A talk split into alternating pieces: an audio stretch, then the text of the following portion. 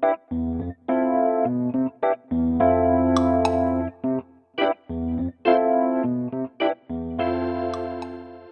はようございます。こんにちは。こんばんは。日本ラジオへようこそ。今日は5月20日木曜日です。私のラジオを聞きに来てくださってありがとうございます。このラジオは日本語を勉強している人のためにいろんな日本のことや日本語とスペイン語の違い日本とアルゼンチンの違いなど私が日々感じることや思うことを日本語でお話ししていきたいと思います。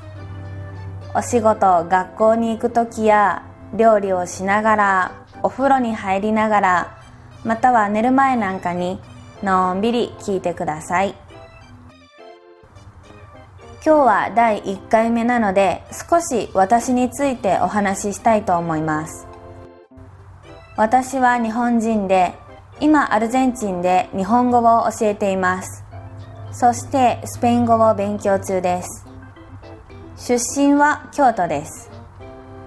京都で生まれて小学生になった時大阪に引っ越して中学生になる前にまた京都に戻ってその後高校生からは奈良で10年くらい生活をしていました。こういうことを言うとね賢い人は私の年齢を計算しようとするかもしれませんがダメですよ。はい。まあこんな風に私は人生で関西を出たことがないコテコテの関西人です。初めて関西を出て住んだのがアルゼンチンです。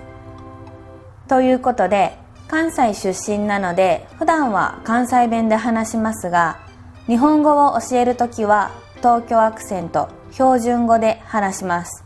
そうじゃないとね生徒さんに正しい基本としての日本語をお教えできないのでね。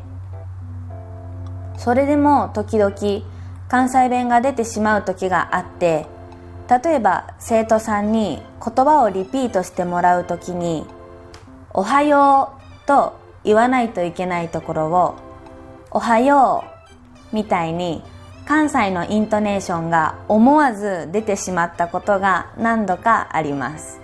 私のクラスにいた皆さんよく間違えてごめんね。またこれから関西弁でのラジオもしていきたいと思ってますので楽しみにしていてください。では今日のタイトル「ぼちぼちと」です。ぼちぼちって言葉聞いたことありますか？初めて聞いたという人もいると思いますが日本語を勉強している人ならなんとなく大体これがオノマトペ擬音語擬態語だとわかるんじゃないでしょうか。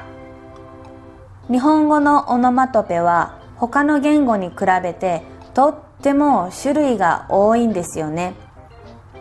なので日本語を勉強する人にとって日本語のオノマトペは多分すごく難しくて不思議ででも面白い。そんな表現じゃないでしょうか。物事の状態や音を言葉で表す。これがオノマトペです。ドアをノックする音。はコンコンやトントン。星はキラキラ光る。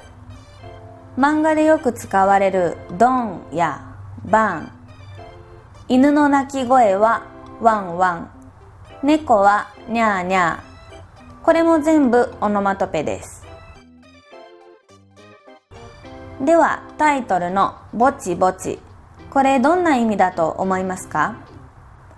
これはなかなか意味が想像しにくいかもしれません。ぼちぼちの意味はいくつかあるんですがその中からよく使う2つを紹介します。まず1つ目ちょっと例です。聞いてどんな意味か考えてみてください。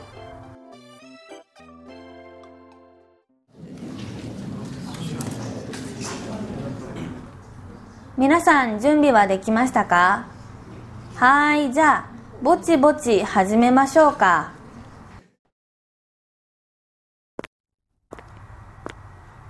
今日は時間があるから会社までぼちぼち歩いていこう。はい、どうですか？どんな意味か想像できましたか？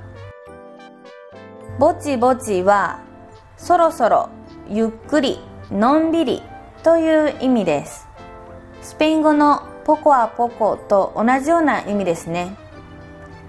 次に2つ目の意味です。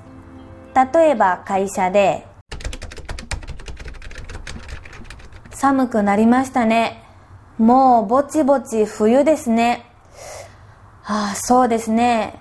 ぼちぼち11月ですからね。ねえ、田中くん。会議10時からでしょ？もう9時半だよ。ぼちぼち準備しないと間に合わないよ。あ、もう11時半だ。ぼちぼちお昼だね。今日どこにご飯食べに行く？こんな風に使います。どうですか？意味が想像できましたか？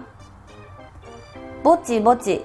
二つ目は、あることに近くなる、近づくという意味があります。もうすぐ冬になる、もうすぐ昼になる、もうすぐ5時になる。こういう時によく使います。このぼちぼちはもちろん日本中どこでも使いますが関西では特によく使われるんです。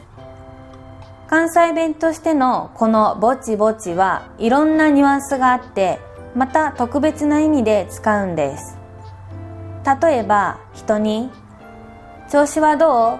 元気?」と聞くとき関西弁では「調子どないなん?」とか「調子どうなん調子ええ?」というのですがこの返事として「まあぼちぼちでんな」とか、ぼちぼちやなと答えることが多いです。これは、まあまあです。そこそこです。という意味になります。他に、例えば友達が何かを心配していたり、焦っていたり、困っていたり、疲れていたりするとき、ああ、最近仕事が多すぎて本当忙しい。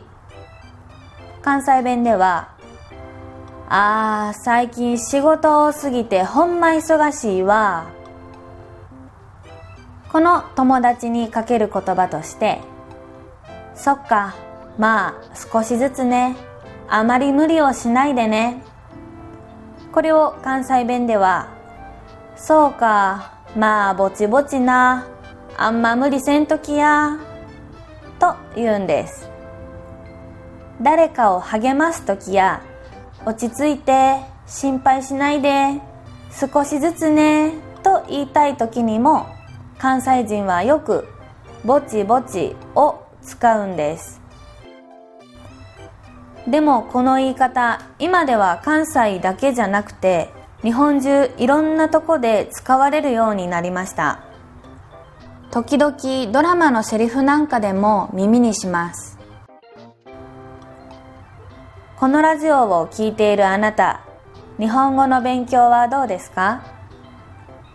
ひらがなにカタカナに漢字に覚えることが多すぎる。今はが、それともお、それともは、助詞の違いがわからないとか、入る、入れる、出す出るどっち？とかもっと勉強したいのに時間がない。コロナで日本語教室に行けない。とかあなたの今の状況や環境によって難しいことが多くて時々も日本語の勉強が嫌になるかもしれませんがぼちぼちです。ポコはポコです。あなたがこれまで頑張ってきたこと絶対にあなたの力になってますから少し肩の力を抜いて深呼吸をしましょう。毎日いろんなことがあるけど今日も元気でありがたいなという感謝の心でぼちぼちと一緒に頑張りましょう。ぼちぼちといきましょう。関西弁でまあぼちぼち行こや最後まで聞いてくれてありがとうございました。また遊びに来てくださいね。ではのすべもすほなまたね